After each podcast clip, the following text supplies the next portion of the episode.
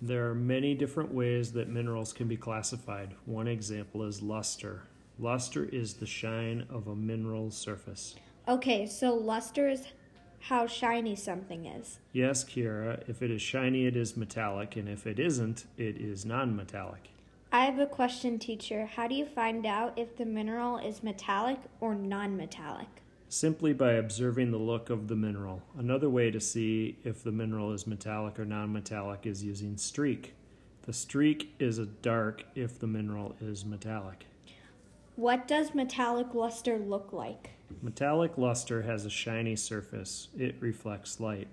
It has the look of a metal. Teacher, what are some examples of metallic and non metallic luster? Some examples of metallic luster are silver and gold. An example of non metallic luster is talc. Okay, thank you, teacher.